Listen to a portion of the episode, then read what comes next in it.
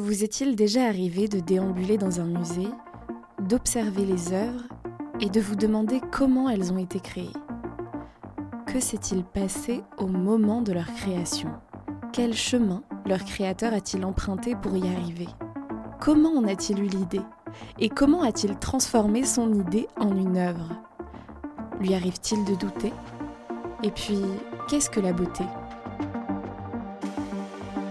Ce sont des questions que Constance Rubini, directrice du Musée des Arts Décoratifs et du Design à Bordeaux, pose aux créateurs et créatrices qu'elle rencontre.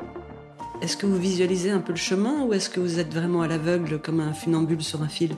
Je pense, oui, on le visualise. Il y a une première partie qui est vraiment beaucoup plus du tâtonnement et où euh, il faut avoir, on a une sorte d'intuition d'un chemin général. On peut imaginer que un petit coup de baguette magique et hop, ça arrive. Mais non, ça serait bien.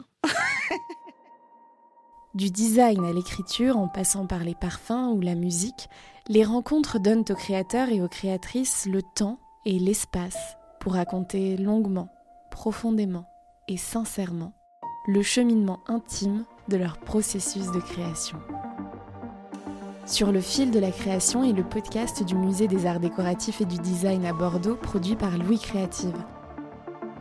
À retrouver une semaine sur deux à partir du 15 novembre sur toutes les plateformes.